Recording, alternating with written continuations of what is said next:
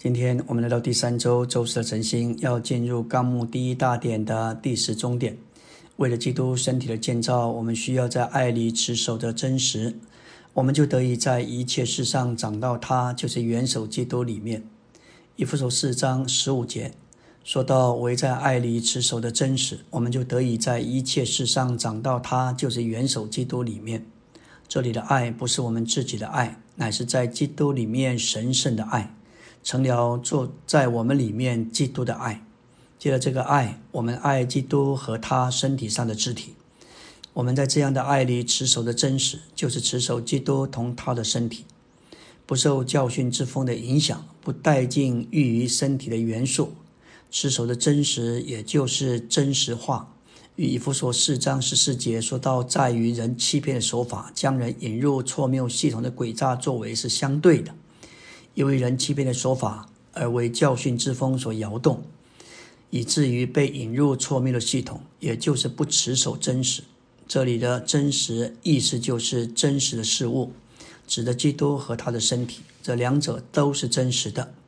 我们应当在爱里持守着这些真实的事物，使我们得以长到元首基督里面。我们若不要再做小孩子，就需要长到基督里面。这就是在一切事上得着基督加增到我们里面，直到我们达到长成的人。这里的元首指明我们在生命里凭着基督的长大，该是众肢体在元首下在身体里的长大。以弗所四章十六节说到本于他，全身借着每一丰富供应的解，并借着每一部分依其度量而有的功用，得以联络在一起，并结合在一起，便叫身体。渐渐长大，以致在爱里把自己建造起来。我们在生命里的长大，乃是长到元首基督里面。但我们在基督身体里的功用，乃是从元首出来的。首先，我们必须长到元首级面，然后就有一些出于或是本于元首为了他的身体建造的东西。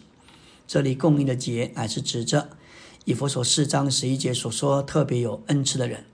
这包括使徒、申言者、传福音者、牧人和教士。如果你是节，你就应当以基督的丰富供应身体；如果不是节，你就必定是身体的某一部分。这里的每一部分，乃是指着身体的每一个肢体。基督身体的每一个肢体都有其借着生命的长大与恩赐发展而有的度量，可以为了基督身体的长大而尽上功用。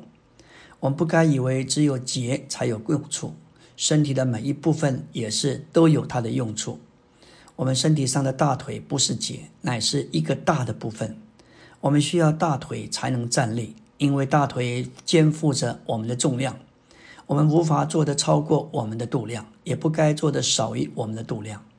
每一个肢体借着节的供应，并照其度量进功用，身体就把自己建造起来。基督的身体借着节。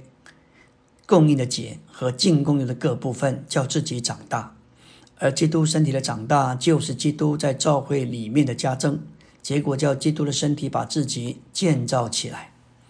在众地方教会中，我们需要许多的节，我们若不长到基督里，就无法使我们成为节。为了要使我们成为节，我们需要多祷告、多寻求主、多读圣经、多吃基督。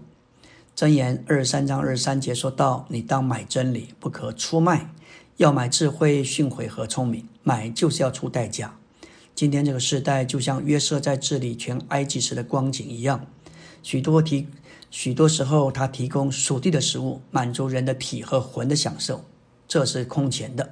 但是真实属灵的食物，能达到现今神圣启示水平的高峰真理，是缺乏的，也是贫穷的。全地到处在树林上是饥荒的，唯有约瑟那里有粮仓，但所有要前去得粮食的都要出代价。约瑟因着受苦并且否认己，得了生命供应的丰富。埃及所有的粮食都在约瑟手中，百姓为了要从约瑟得着粮食，必须付上四种代价：付上他们的银子、他们的牲畜、他们的田地以及他们自己。银子乃是代表便利，牲畜代表生活的凭借，田地乃是表征资源。我们若要从主接受生命的供应，就必须把我们的便利、我们谋生的凭借以及我们的资源都给他。我们给他给的越多，就从他越多得着生命的供应。最后，为了要从主领受最好的份，包括使人饱足的食物和为着繁殖的种子，我们必须把我们自己、我们全人的每一部分都交给他。这种经历会使我们成为身体中的结，在身体中做供应与连结的工作。以弗所四章启示，元首基督借着他的死与复活，完全成功救赎并产生召会。他要建造召会，乃是凭着将一些得救的肢体构成为这些恩赐者，这包括使徒、申言者、传福音者以及牧人和教士。这些。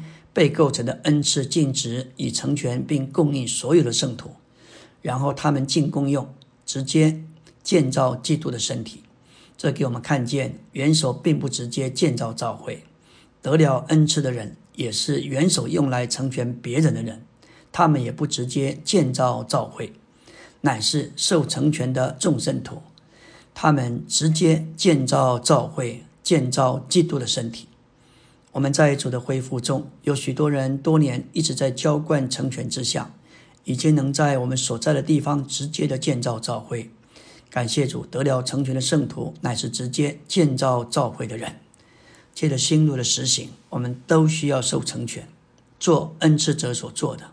我们需要传福音，我们需要做牧人、做教师，也做神言者。这正是新路的内在的。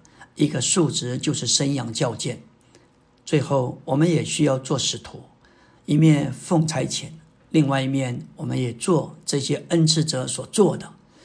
当我们受到成全，我们就能够直接来建造教会，建造基督的身体。阿门。